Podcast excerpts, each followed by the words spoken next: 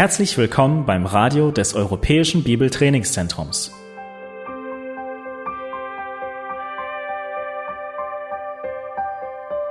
Unser Anliegen ist, dass der folgende Vortrag Sie zum Dienst für unseren Herrn Jesus Christus ermutigt.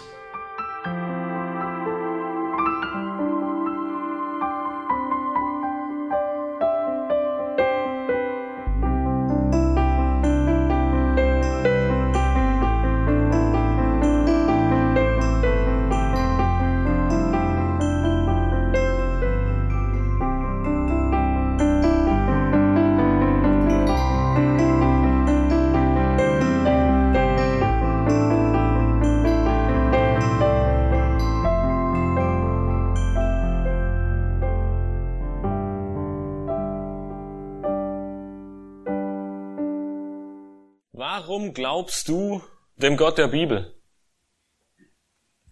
Was ist das Besondere an deinem Glauben? Warum sitzt du heute Morgen hier? Vielleicht ist es eine Frage, die du dir selten stellst in deinem Leben, aber was macht den christlichen Glauben so besonders? Nun, vielleicht gefällt dir die Gemeinschaft mit den Gläubigen. Vielleicht ist es etwas Besonderes, diese Gemeinschaft zu genießen und du liebst es. Und das ist ein Grund, warum du heute Morgen hier bist. Vielleicht ist die Bibel etwas ganz Besonderes für dich und du hast sie lieben gelernt. Und das ist etwas, was den christlichen Glauben für dich ausmacht. Vielleicht schmeckt dir auch das Essen in der Gemeinde besonders gut und das ist ein Grund, warum du Sonntag für Sonntag hierher kommst. Oder du hast den Gott der Bibel kennengelernt und gesehen, wie hoch erhaben er ist. Egal was die Antwort auf diese Frage in deinem Leben ist, ein Ding, ein Punkt überstrahlt sie alle. Und es ist die Gnade Gottes. Gottes Gnade macht den christlichen Glauben zu etwas Einmaligen, zu etwas ganz Besonderem, zu etwas, was es sonst nirgendwo in dieser Welt gibt, ohne etwas beitragen zu müssen ohne Kasteiungen, ohne sich zu quälen, ohne besondere Dinge auf sich zu nehmen, ohne Gesetze halten und erfüllen zu müssen, können wir uns dem Gott der Bibel nähern. Warum? Weil er in seiner Gnade und Liebe und Barmherzigkeit seinen eigenen Sohn nicht verschont hat und ihn ans Kreuz nageln ließ, damit wir heute Zugang zu Gott haben. Durch den Tod Jesu am Kreuz ist Vergebung unserer Sünden möglich. Keine Gesetze, kein vorbildliches Leben, keine Anstrengungen von deiner Seite sind in irgendeiner Art und Weise möglich, um sich Gott zu nähern. Es ist unmöglich für den Menschen, auf Gottes Seite zu gelangen, wenn Jesus Christus nicht die Brücke dazu schlägt. Gottes Gnade allein ermöglicht dir den Zugang zu Gott. Sola gratia. Wir haben gerade vorher gehört, dass wir im Jubiläumsjahr 500 Jahre Reformation sind. Und sola gratia ist eine der Eckpfeiler der Reformation gewesen. Es war eine Tugend, eine Besonderheit, die scheinbar verloren gegangen ist über die Jahrhunderte und Jahrtausende. Und Martin Luther und all die anderen Reformatoren, sie haben eines deutlich gemacht, es ist allein die Gnade, die uns ermöglicht, dass wir heute Morgen hier sitzen dürfen.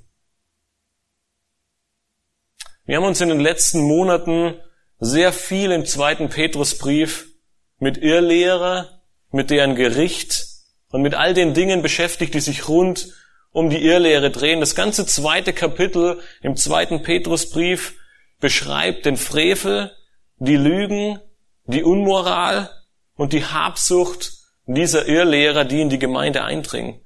Sie versuchen, die Gläubigen zu verführen und sie vom rechten Weg abzubringen.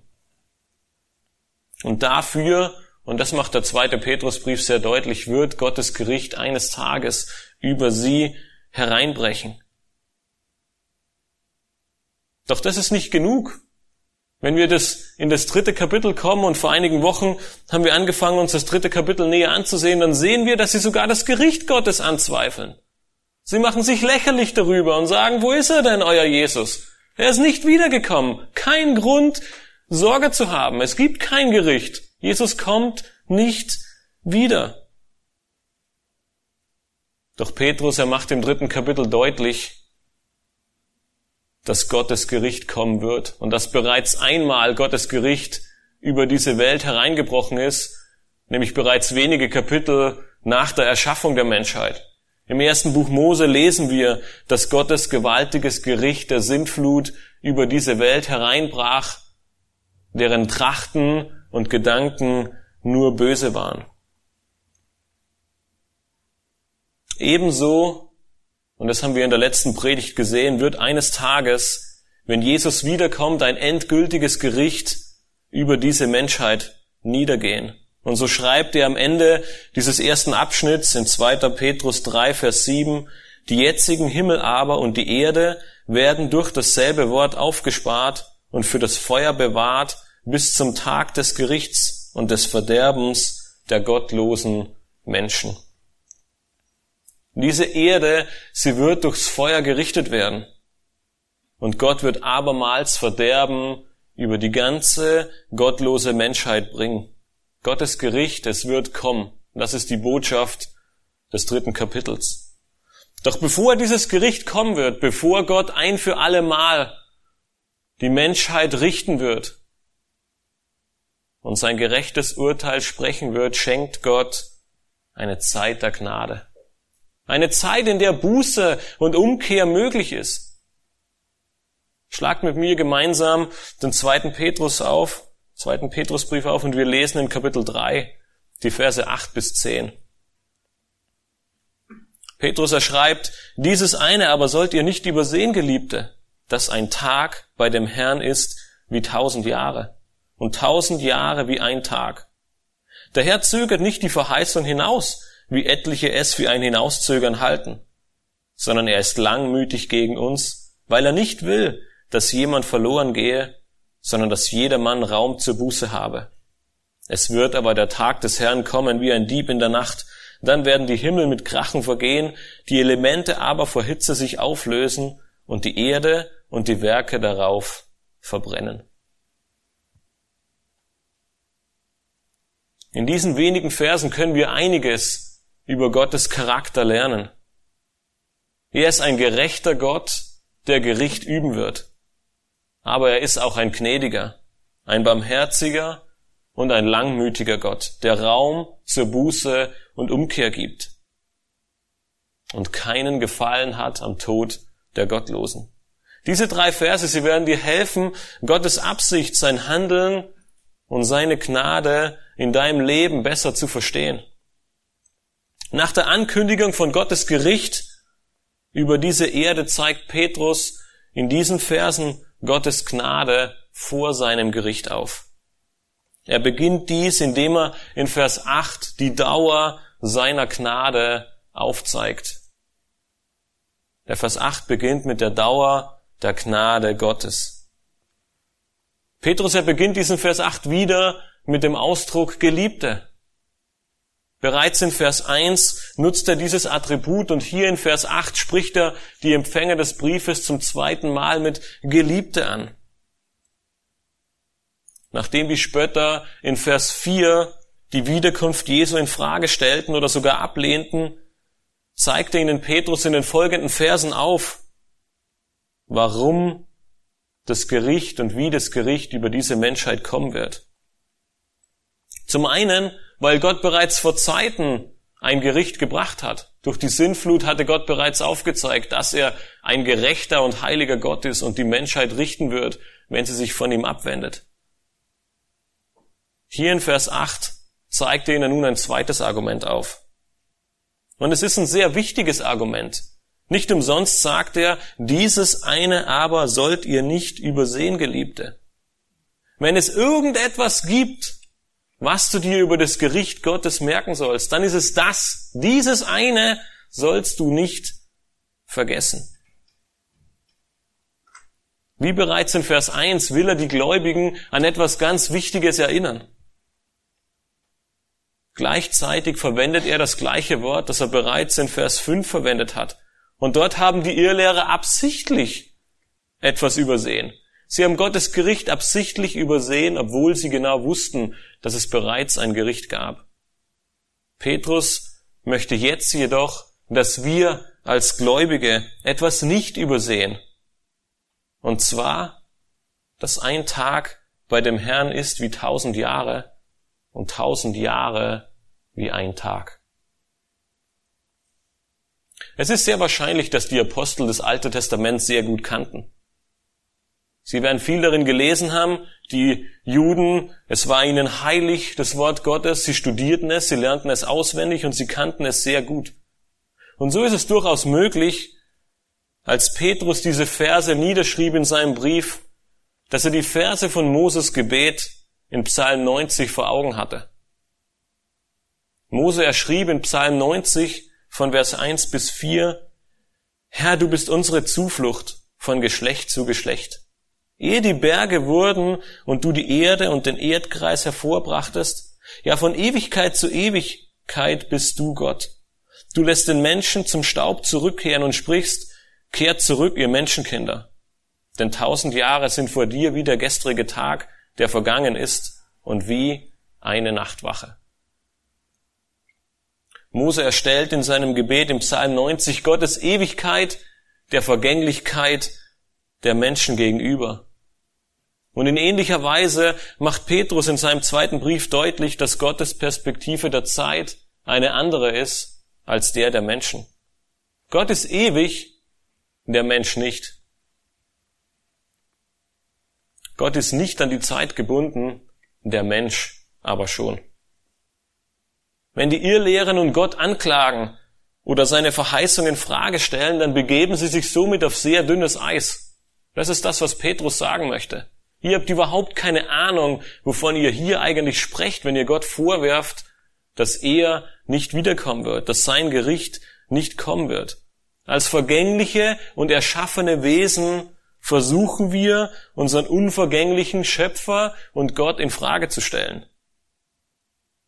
Gott, er ist nicht an diese Zeit hier auf Erden gebunden, sondern er ist ewig und daher verfährt er auch mit der Zeit und mit seinem Plan, wie er es möchte. Zeit ist für ihn relativ. Es spielt keine Rolle in seinem Plan, in seiner Ausführung, in seinen Gedanken. Nun, ihr habt vielleicht öfter diesen Vers schon mal gehört und er wurde in der Geschichte der Christenheit zu allen möglichen und unterschiedlichen Aussagen missbraucht oder herangezogen, um diverse Aussagen mit dieser Tatsache zu machen. Einige nutzten ihn, um die Schöpfung im ersten Buch Mose zu erklären. Sie sagten nun, ein Tag sind ja wie tausend Jahre, demnach wird die Schöpfung nicht sechs oder sieben Tage, sondern sechs oder siebentausend Jahre gedauert haben. Man hat versucht damit, die Evolution und Schöpfung irgendwie zu verbinden und aus diesen einzelnen Tagen einen undefinierten langen Zeitabschnitt zu machen. Andere benutzten diesen Vers, um die Wiederkunft Jesu vorherzusagen. Sie sagten nun, wie die Erde in sieben Tagen erschaffen wurde, so wird auch die Erde in sieben Tagen, was 7000 Jahre sind, zu Ende gehen. 6000 Jahre wird der Mensch leben dürfen, danach kommt Christus wieder und richtet für 1000 Jahre sein Friedensreich auf.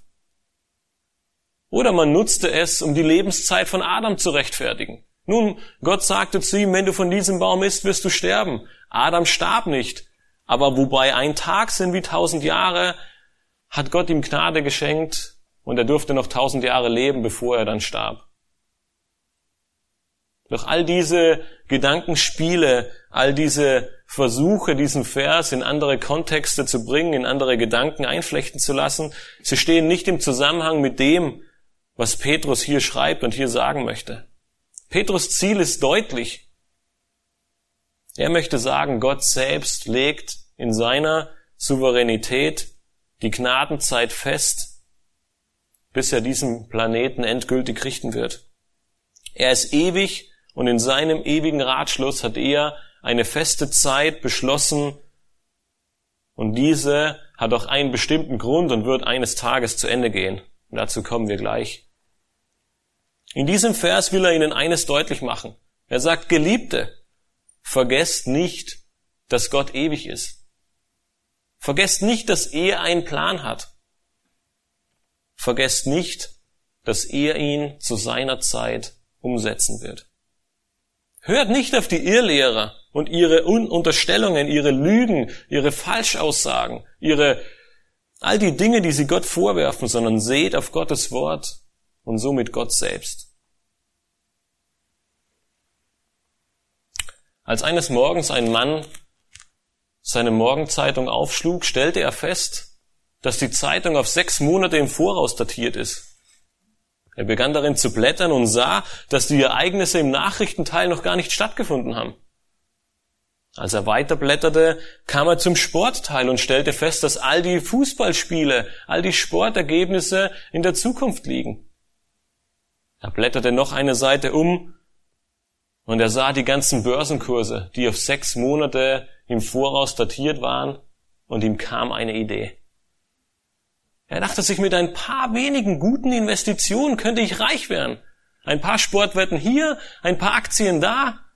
Und ich muss ohne etwas zu tun, kann ich reich werden. Ich kann mich in meinen Sessel setzen und kann in aller Ruhe mein Leben genießen. Als er auf die nächste Seite umblätterte, kam er zu den Traueranzeigen und entdeckte ein Bild von sich mit einer kurzen Anzeige über seinen Tod. Plötzlich änderte sich sein Verständnis über sein Reichtum sehr dramatisch, als er mit seinem Tod konfrontiert wurde. Du weißt nicht, was morgen sein wird. Wir wissen nicht mal, was in einer Stunde passieren wird. Aber wir wissen, jeder, der hier sitzt, dass wir heute, jetzt, in diesem Moment auf dieser Erde leben dürfen. Und wir wissen, dass Gott in seiner Liebe zu den Menschen eine Zeit der Gnade gegeben hat, eine Zeit, in der es möglich ist, Vergebung und Buße zu finden, in der es möglich ist, umzukehren und um Vergebung zu bitten für all die Sünden, die wir in unserem Leben getan haben. Ich möchte dich heute aufrufen, wenn du diesen Schritt noch nicht getan hast, dass du diese Zeit nicht verstreichen lässt, dass du dir bewusst wirst, dass Gott in seiner Gnade eine Zeit gegeben hat, die mittlerweile fast 2000 Jahre andauert, in der er ermöglicht, dass Menschen umkehren können, dass Menschen Buße tun können und dass Menschen errettet werden vor diesem Gericht, das wir uns in den nächsten Versen gleich ansehen werden. Der nächste Vers, er spricht direkt zu dir. Er ruft dich auf, noch heute zu handeln. Noch heute, solange die Gelegenheit dazu ist. Denn wenn er diese Gnadenzeit eingerichtet hat, dann müssen wir uns die Frage stellen, warum ist diese Gnadenzeit da? Und wir haben es gerade eingangs gelesen. Jesus Christus, er ist noch nicht wiedergekommen aus einem bestimmten Grund. Und dieser Grund der Gnade Gottes, er wird uns in Vers 9 aufgezeigt. Gott, er ist gnädig und er schenkt eine Zeit der Gnade, bevor sein Gericht kommt. Er ist noch nicht wiedergekommen. Warum? In Vers 9 gibt uns Petrus den ersten Hinweis auf diese Frage. Er sagt im ersten Teil von Vers 9, der Herr zögert die Verheißung nicht hinaus, wie etliche es für ein Hinauszögern halten.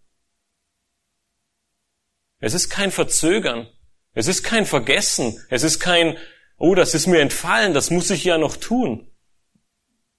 Der Herr, er steht zu seiner Verheißung. Scheinbar zweifeln dies jedoch einige an. Und es ist nicht auszuschließen, dass selbst einige Gläubige daran verzweifelt sind. Dass einige Gläubige so sehr von den Irrlehren beeinflusst waren, dass sie dachten, scheinbar haben sie recht. Jesus kommt nicht wieder. Er ist in den Himmel aufgefahren und jetzt ist er weg. Welche Hoffnung haben wir noch? Was sollen wir tun? Doch ein Hinauszögern würde nicht nur Gottes Verheißung in Frage stellen, es würde auch Gottes Treue und seine Fürsorge in ein ziemlich schlechtes Licht rücken. In einer ähnlichen Situation wie die Gläubigen, an die Petrus schreibt, befindet sich der Prophet Habakuk. Er wartet darauf, dass das Gericht Gottes über die Feinde Israels endlich hereinbricht. Und das passiert nicht. Er wartet und wartet und er verzweifelt daran. Und so antwortet ihm Gott in Habakuk Kapitel 2, Vers 3, die an die Offenbarung wartet auf die bestimmte Zeit. Und doch eilt sie auf das Ende zu und wird nicht trügen. Wenn sie sich verzögert, so warte auf sie, denn sie wird gewiss eintreffen und nicht ausbleiben. In ähnlicher Weise argumentiert Petrus. Er sagt, es ist kein Hinauszögern, sondern es steht in Gottes Plan so festgeschrieben. Er ist treu zu seinem Wort, er weicht keinen Millimeter von diesem Plan, von diesem Wort ab. Doch warum ist nun Gottes Gericht nicht eingetreten? Warum ist Jesus nicht wiedergekommen? Was bewegt ihn dazu, so lange zu warten. Nicht nur 30 Jahre wie zu Zeiten von Petrus, sondern mittlerweile fast 2000 Jahre, wo wir heute hier sitzen. Und Petrus ergibt uns im zweiten Teil von Vers 9 die Antwort darauf. Sondern er ist langmütig gegen uns. Er will nicht, dass jemand verloren gehe, sondern dass jeder Mann Raum zur Buße habe. Es ist Gottes Barmherzigkeit. Es ist seine Liebe. Es ist seine Gnade und seine Langmut. Das ist der Grund, warum Jesus noch nicht wiedergekommen ist. Gott gibt in seiner Liebe und Gnade den Menschen gegenüber Raum zur Buße. Deshalb schreibt er in Römer 2, Vers 4, oder verachtest du den Reichtum seiner Güte, Geduld und Langmut und erkennst nicht, dass dich, Gottes Güte zur Buße leitet? Er zögert nicht hinaus. Und wenn du denkst, dass er seine Verheißung nicht hält oder du zweifelst sie an, dann erkennst du nicht, dass dich seine Güte zur Buße leiten möchte. Er ist langmütig gegen uns. Nun, Langmut ist ein Wort, das wir heute nicht unbedingt als eines unserer meistbenutzten Wörter in unserem Sprachschatz benutzen. Also was bedeutet Langmut? Was meint die Schrift damit, wenn sie Gott das Attribut der Langmut gibt? Langmut könnten wir folgendermaßen definieren. Wir könnten sagen, es ist ein ruhiges, beherrschtes und nachsichtiges Ertragen. Oder es ist ein durch Abwarten, eine durch Abwarten von etwas gekennzeichnete Verhaltensweise. Es ist große Geduld oder es ist mild und langsam zur Rache. Mit anderen Worten könnten wir sagen, Langmut ist auch mit Durchhaltevermögen, mit Milde oder mit Nachsicht zu übersetzen. Das heißt, obwohl Gott jedes Recht hätte, noch heute sein Gericht über diese verdorbene Welt zu bringen, zögert er seine Rache, sein Gericht wegen seiner Langmut hinaus. Er beweist große Geduld und Milde gegen uns. Und genau so offenbart sich Gott in seinem Wort immer wieder. Als Mose auf den Berg Sinai stieg, lesen wir in 2. Mose 34, Vers 6, dass sich Gott wie ihm offenbart. Wir lesen dort, und der Herr ging vor seinem Angesicht vorüber und rief, der Herr, der Herr, der starke Gott, der barmherzig und gnädig ist, langsam zum Zorn und von großer Gnade und Treue. Ein starker Gott, der barmherzig und gnädig ist, langsam zum Zorn und von großer Gnade und Treue. Wenn ihr euch noch erinnert, haben wir vor einigen Monaten, bevor wir in unserer Schriftlesung mit dem ersten Korintherbrief begannen, das Buch Jona gelesen. Und sind es nicht genau die Eigenschaften Gottes, die Jona zum Verzweifeln brachten? In Jona 4, Vers 1 bis 2 lesen wir, das aber missfiel Jona sehr und er wurde zornig. Und Jona betete zum Herrn und sprach, ach Herr, ist's nicht das, was ich mir sagte, als ich noch in meinem Land war, dem ich auch durch die Flucht nach Tarsis zuvorkommen wollte? Denn ich wusste, dass du ein gnädiger und barmherziger Gott bist, langmütig und von großer Gnade und das Urteil reut dich. Jona, er wusste von Anfang an, dass wenn er nach Ninive gehen wird, Gott in seiner Gnade die Menschen erretten wird und er wird das Urteil über sie hinauszögern. Und Jona wollte es nicht. Er wollte, dass diese, dieses Volk, das so böse, so niederträchtig, so, so grausam ist, er wollte, dass es in die Hölle geht. Aber Gott, er sagte, nein, du gehst dahin, du verkündigst Buße und Umkehr. Und sie werden Buße tun und das Volk tat Buße und Gott, er hat sein Urteil hinausgezögert um der Gnade willen.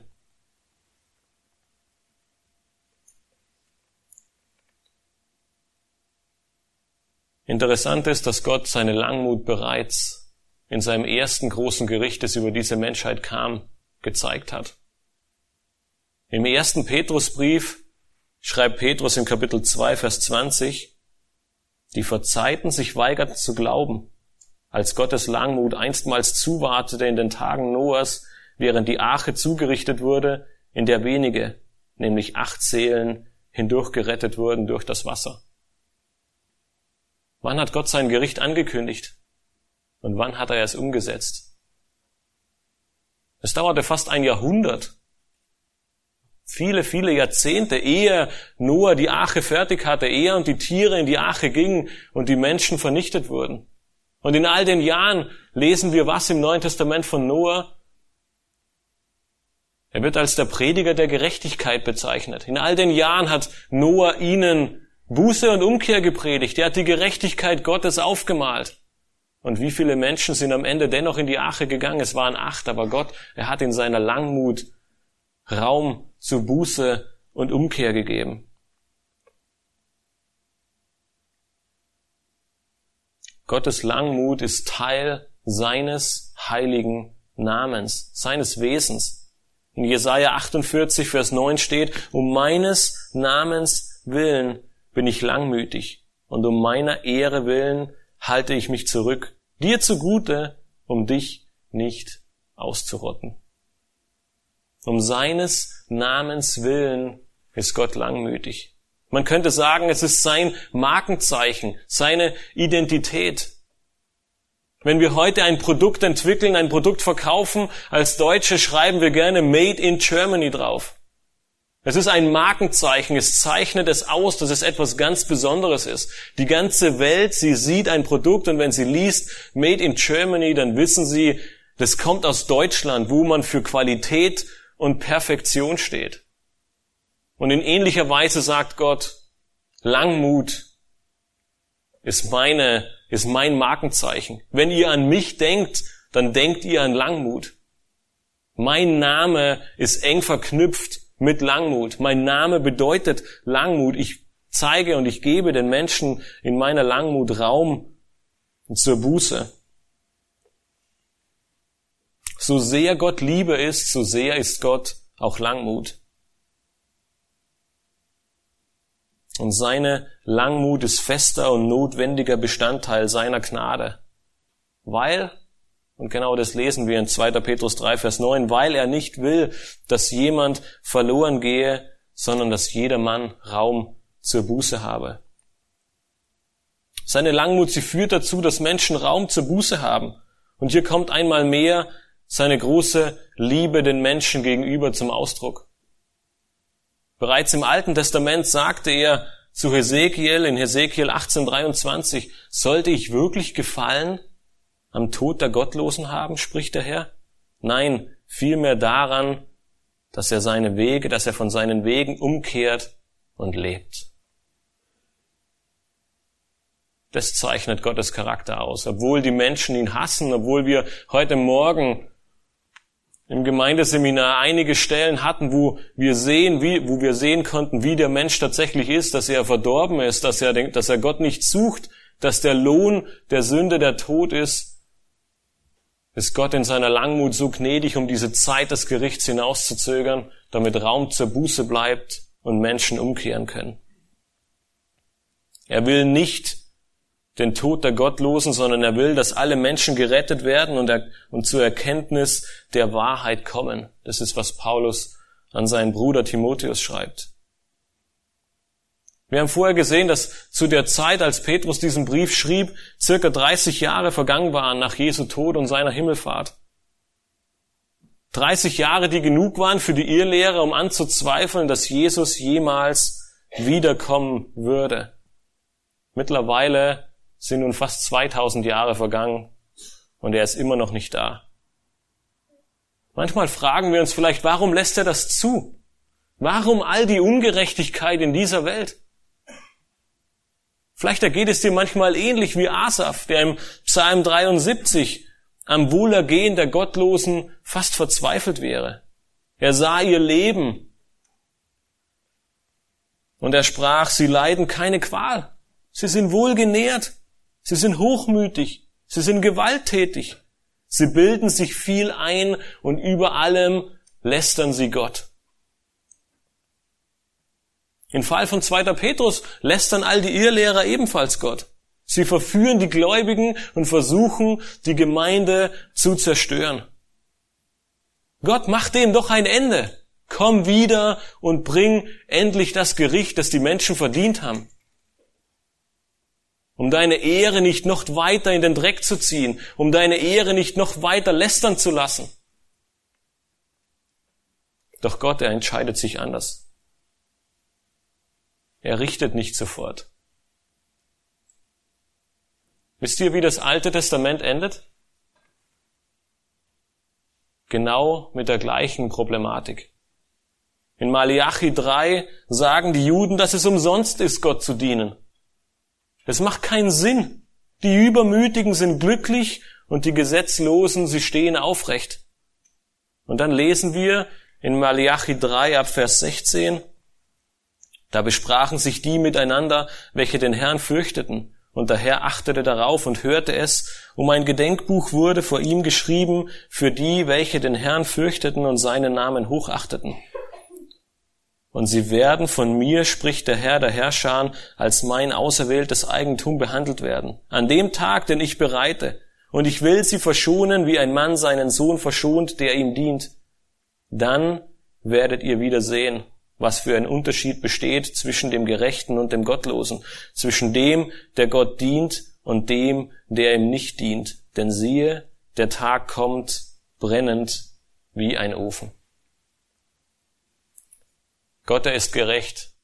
Und er hat im Alten Testament mehrere Male und auch im Neuen Testament vorausgesagt, dass sein Gericht kommen wird. Und es wird ein furchtbares Gericht werden für alle, die nicht an Gott glauben. Aber zuvor hat eine Zeit der Gnade bereitet, damit so viele wie möglich vor diesem Gericht fliehen können. Eine Zeit, wo Raum zur Buße ist. Gott, er verzögert nicht, sondern seine Gnade, sie ist überreich.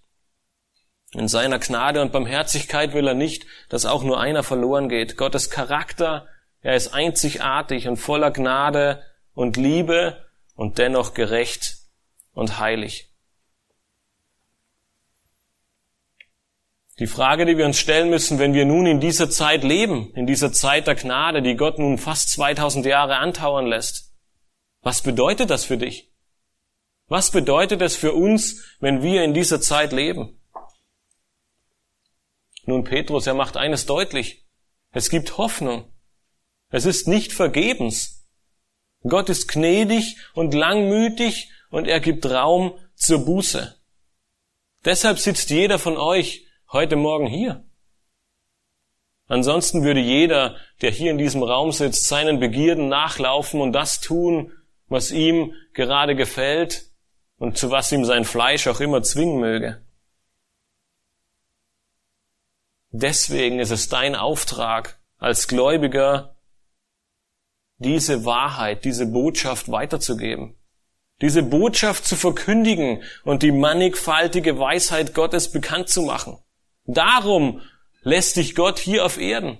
Darum hat Gott dich nicht entrückt, als du errettet wurdest, um hier in dieser Welt zu sein, um diese rettende Botschaft weiterzugeben, um Jünger zu machen, um weitere Menschen vor dem kommenden Gericht zu erretten, damit am Ende Gott aller Ruhm, alle Herrlichkeit und alle Ehre zukommt, die er verdient und die ihm zusteht. Aber auch in Zeiten von Nöten, von großer Anfechtung, von Verfolgung, darf dir dieser Vers ein Trost sein. Denn Gott, er sieht über die Ungerechtigkeit nicht hinweg. Gott, er wird sein Gericht und sein gerechtes Urteil eines Tages fällen um die Ungerechtigkeit der Menschen zu richten. Jetzt jedoch schenkt er eine Zeit der Gnade und Buße, damit noch mehr Menschen zum Glauben gezogen werden, Buße tun, umkehren und bewahrt werden vor diesem Tag der ewigen Verdammnis. Deshalb möchte ich dich aufrufen, der du diese Botschaft nicht angenommen hast, diese Möglichkeit anzunehmen, über dein Leben nachzudenken, zu sehen, ob du wirklich Gott die Ehre gibst und ob Jesus Christus dein Erretter ist. Und wenn er das nicht ist, dann kehre heute um und tu Buße. Heute, in der Zeit der Gnade, kann Jesus Christus zu deinem Retter werden. Bei seiner Wiederkunft wird er als dein Richter kommen, wenn du nicht im Buch des Lebens geschrieben stehst. Denn so schließt Petrus diesen ersten, diesen Abschnitt ab, indem er im Vers 10 das Ende seiner Gnadenzeit aufzeichnet. Wir haben bereits in den letzten Predigten, im ganzen zweiten und auch im ersten Teil des dritten Kapitels gesehen, dass es für die ersten Gläubigen außer Frage stand, dass Jesus wiederkommt. Das war eines ihrer zentralen Botschaften, einer ihrer zentralen Hoffnungen, die sie hatten. So sehr Jesus in den Himmel aufgefahren ist, so sehr wird er eines Tages wiederkommen. Und hier in Vers 10 sehen wir nun, wie diese Wiederkunft aussehen wird. Der Vers beginnt mit, es wird aber der Tag des Herrn kommen wie ein Dieb in der Nacht. Was will Petrus uns damit sagen? Wissen wir, wann ein Dieb kommt? Nein, wir wissen es nicht. Er kommt unangekündigt. Und immer dann, wenn es niemand erwartet. Er klingelt nicht, er schreibt keine Nachricht, sondern er kommt dann, wenn du am wenigsten damit rechnest. Petrus, er bedient sich hier der Aussage Jesu. Jesu selbst sagte in Matthäus 24 in Vers 42, so wacht nun, da ihr nicht wisst, in welcher Stunde euer Herr kommt. Das aber erkennt, wenn der Hausherr wüsste, in welcher Nachtstunde der Dieb käme, so würde er wohl wachen und nicht in sein Haus einbrechen lassen. Darum seid auch ihr bereit, denn der Sohn des Menschen kommt zu einer Stunde, da ihr es nicht meint. Für die Menschen, für die gottlosen Menschen wird die Wiederkunft Jesu vollkommen überraschend sein. Das Gericht Gottes, es kommt und niemand rechnet damit. Und so wird, wenn ihr euch Vers 10 anseht, Gottes Gericht auf dreierlei Weise kommen. Wir sehen in Vers 10, dass die Himmel mit Krachen vergehen werden. Wir sehen, dass die Elemente sich vor Hitze auflösen. Und wir sehen, dass die Erde und die Werke darauf erfunden werden. Die Himmel, sie werden mit Krachen vergehen.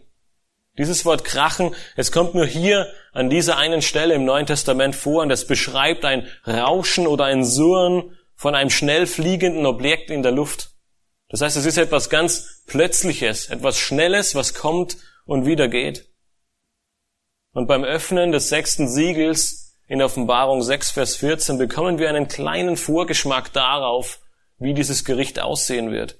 Wenn wir dort lesen, und der Himmel entwich wie eine Buchrolle, die zusammengerollt wird, und alle Berge und Inseln wurden von ihrem Ort weggerückt. Es wird ein Gericht sein, wo niemand dabei sein möchte. Ein Gericht sein, in der Gott endgültig und ein für alle Mal diese Erde richten wird. Der Himmel, er entweicht wie eine Buchrolle. Gott, er macht diesem Himmel ein Ende. Doch nicht nur der Himmel wird mit Krachen vergehen, auch die Elemente der Erde werden verbrennen. Nun, was diese Elemente genau sind, wird uns hier nicht näher erklärt, aber zur damaligen Zeit verstanden die meisten Menschen unter den Elementen jene Materialien, aus denen diese Erde gemacht wurde. Und zur damaligen Zeit wurde Luft, Erde, Feuer und Wasser dazugezählt. Also was Petrus hier andeutet, scheint eine Zerstörung der Elemente dieses Planeten zu sein. Die Elemente, sie werden verbrennen. Andere Ausleger sehen an dieser Stelle eine völlige Neugestaltung der Erde. Gott wird durch das Feuer diesen Planeten vollkommen neu gestalten, läutern und neu machen. Doch egal, welche dieser beiden Sichtweisen wir vertreten, eines wird deutlich Gott, er wird sein Gericht bis ins Detail ausführen. Und dieser Planet, er wird durch das Gericht Gottes völlig auf den Kopf gestellt werden. Es wird nichts so sein wie vorher. Es wird nichts übrig bleiben. Aus welchem Grund? Weil wir am Ende der Offenbarung sehen, dass Gott nach seinem Gericht einen neuen Himmel und eine neue Erde erschaffen wird, in der was herrscht? 2. Petrus 3 macht es deutlich. In der Gerechtigkeit wohnt. Das ist das, was er später in Vers 13 sagt. Am Ende sehen wir, dass die Erde und die Werke darauf erfunden wurden. Nun, euch ist vielleicht aufgefallen, dass ich vom Text der Schlachterübersetzung abgewichen bin. Wir finden in diesem Vers, in diesem letzten Teil des Verses eine Textvariante in unseren deutschen Übersetzungen, während die Schlachterübersetzung von Verbrennen spricht, nennt es die Elberfelder Bibel als erfunden werden. Es deutet vieles darauf hin, dass erfunden werden die wahrscheinlich bessere Übersetzung der beiden ist. Aber die Frage, die sich natürlich stellt, ist, was bedeutet es, dass die Erde und ihre Werke erfunden wird? Als sich das Evangelium verbreitete und die hohe Priester es stoppen wollten, gab ihnen der Pharisäer Gamaliel einen Rat. Wir finden das in Apostelgeschichte 5 in Vers 38 und 39. Und der Rat er riet den anderen Pharisäern und den Hohepriestern, und jetzt sage ich euch, lasst von diesen Menschen ab und lasst sie gewähren. Denn wenn dieses Vorhaben oder dieses Werk von Menschen ist, so wird es zunichte werden. Ist es aber von Gott, so könnt ihr es nicht vernichten, dass ihr nicht etwa als solche erfunden werdet, die gegen Gott kämpfen. Das heißt, wenn die Bibel die Wörter erfunden werdet benutzt, dann heißt das nichts anderes, dass etwas offenbar wird. Gamaliel, er sagte ihnen, wenn ihr gegen Gott kämpft, nicht, dass es am Ende offenbar wird, dass ihr gegen Gott kämpft. Und so wird am Ende, wenn Gott sein Gericht über diese Erde bringt, nichts verdeckt sein. Die Werke der Menschen, sie werden offenbar werden und es wird nichts geben, was wir vor Gott verstecken können. Es wird nichts geben, was der gottlose Mensch hinter seinem Rücken halten kann und so tun kann. Es würde Gott es nicht sehen. Es wird alles offenbar werden und Gott, er wird bei seinem Gericht die Menschen dafür richten.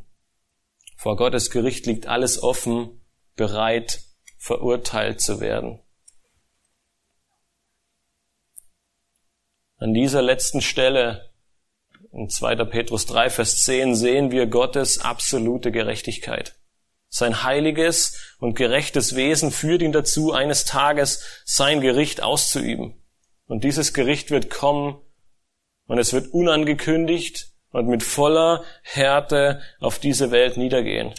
Es wird diese Welt und alle Menschen, die darauf leben, nach ihren Werken richten. Und jeder, der den Erlöser Jesus Christus nicht anruft, er wird in diesem Gericht gerichtet werden. Deshalb ist es einmal mehr vonnöten, an dieser Stelle, wo uns die Schrift so deutlich dazu aufruft, dass Gott in seiner Gnade einen Raum zur Buße und Umkehr gibt, diese Buße auch in Anspruch zu nehmen. Ich habe euch eingangs die Frage gestellt, was macht den christlichen Glauben so einzigartig? Es ist Gottes Gnade, die einen Sünder gerecht spricht. Menschen, die den Tod und die Hölle verdient haben, werden in den Status eines Kindes Gottes versetzt und ihnen wird Zugang zum ewigen Reich gewährt. Liebe Geschwister, das drohende Gericht Gottes, es soll euch ein Weckruf sein. Und zwar ein Weckruf zu einem heiligen und Gott wohlgefälligen Leben. Das ruft uns Petrus in den nächsten Versen zu und es wird Teil der nächsten Predigt werden. Seine Gnade hat dich errettet. Seine Gnade hat dich aus der Hölle gezogen. Seine Gnade und sein Werk in dir ermöglichen dir ein Leben in heiligem Wandel und Gottesfurcht. Das ist genau das, womit Petrus seinen Brief beginnt. Er sagt, Gott, er hat dir in seiner Macht und Stärke alles gegeben, was du brauchst, um mein Leben in Heiligung und Gottesfurcht zu führen. Und er schließt am Ende seines Briefes diese Argumentation ab und sagt, indem ihr seht, dass das alles vergehen wird und dass es nichts auf dieser Erde gibt, was ihr mitnehmen könnt, dass nichts auf dieser Erde, dass es für nichts auf dieser Erde sich lohnt zu kämpfen, weil alles im Feuer vergehen wird. Deswegen setzt alles daran, ein heiliges Leben zu führen. Und Teil dieses heiligen Lebens ist es, zu erkennen, was Gott für uns getan hat und das an die Menschen, die es nicht wissen, weiterzugeben. Diese frohe Botschaft des Evangeliums zu verkünden, die Menschen, den Menschen die Gnade Gottes nahezubringen, in dem Wissen, dass das Gericht Gottes kommen wird. Nämlich nur das Evangelium allein hat die Kraft, sie vor dem sicheren Tod zu bewahren. Martin Luther, er schrieb 1529 folgende Zeilen und damit möchte ich gerne schließen. Er schrieb zur Einleitung in seinen kleinen Katechismus, unser Amt ist ein Dienst der Gnade und Erlösung. Es unterwirft uns großen Belastungen und Anstrengungen, Gefahren und Versuchungen mit wenig Belohnung oder Dankbarkeit von dieser Welt. Aber Christus selbst wird unser Lohn sein, wenn wir treu arbeiten. Amen. Lasst uns am Ende aufstehen und beten.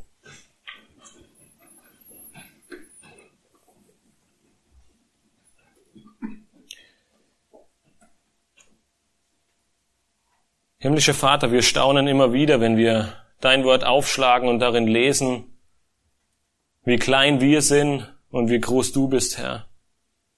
Wenn wir sehen, wenn uns Unrecht getan wird, wenn wir in Probleme geraten und wenn uns, wenn es uns an den Kragen geht, wie schnell wir dazu neigen, Gericht zu üben, wie schnell wir dazu neigen, Rachegedanken aufzubringen, Herr, so sehen wir an dieser Stelle, wie gnädig und barmherzig du bist, Herr, dass du in deiner Langmut nicht nur wenige Jahre, sondern fast 2000 Jahre zuwartest, weil du nicht willst, dass Menschen verloren gehen, Herr, weil du willst in deiner Gnade und Liebe und Barmherzigkeit dass Raum zur Buße und Umkehr da ist, damit Menschen errettet werden vor diesem kommenden Gericht, das du angekündigt hast, Herr.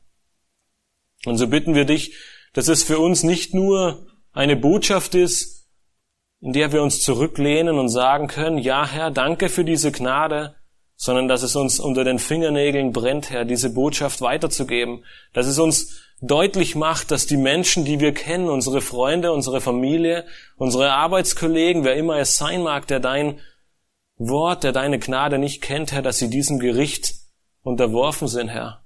Und so führe uns immer wieder dazu, ein Leben zu führen, das in Gottes Furcht und Heiligkeit, ähm, dass wir es so leben, Herr, und dass wir in diesem Leben dein Wort verkündigen, deine Gnade groß machen, Herr, die über allen Dingen thront, Herr, deine Gnade, die so sehr herausleuchtet in diesen Versen.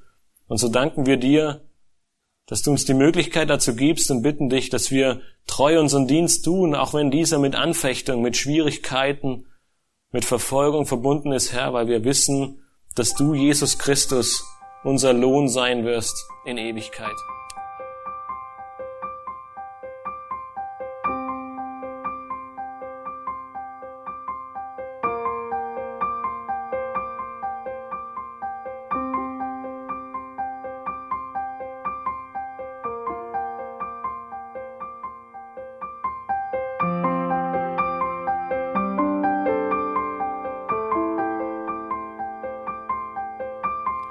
Alle Vorträge unseres Programms, Bücher, DVDs und vieles mehr können Sie bei uns unter www.shop.ebtc.org erhalten.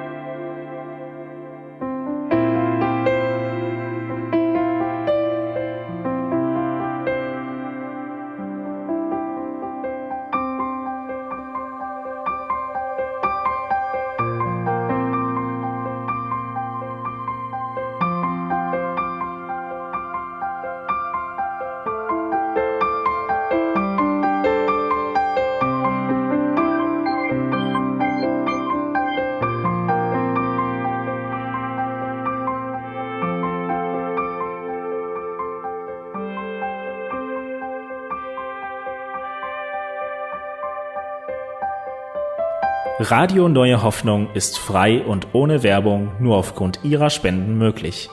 Wenn Sie weitere Informationen dazu finden möchten, wie Sie Radio Neue Hoffnung unterstützen können, besuchen Sie die Webseite www.rnh.de.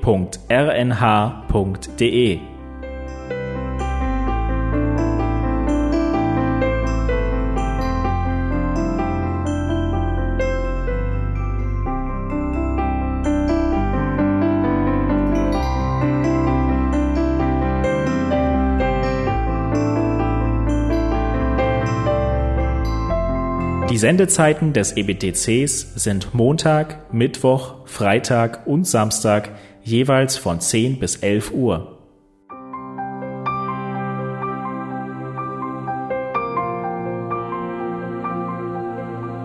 Sie finden uns im Internet unter www.ebtc.org.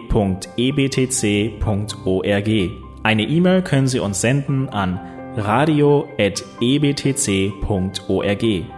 Telefonisch erreichen Sie uns unter 0049 3060 988 610. Unsere Postanschrift lautet an der Schillingbrücke 4 in 10243 Berlin, Deutschland.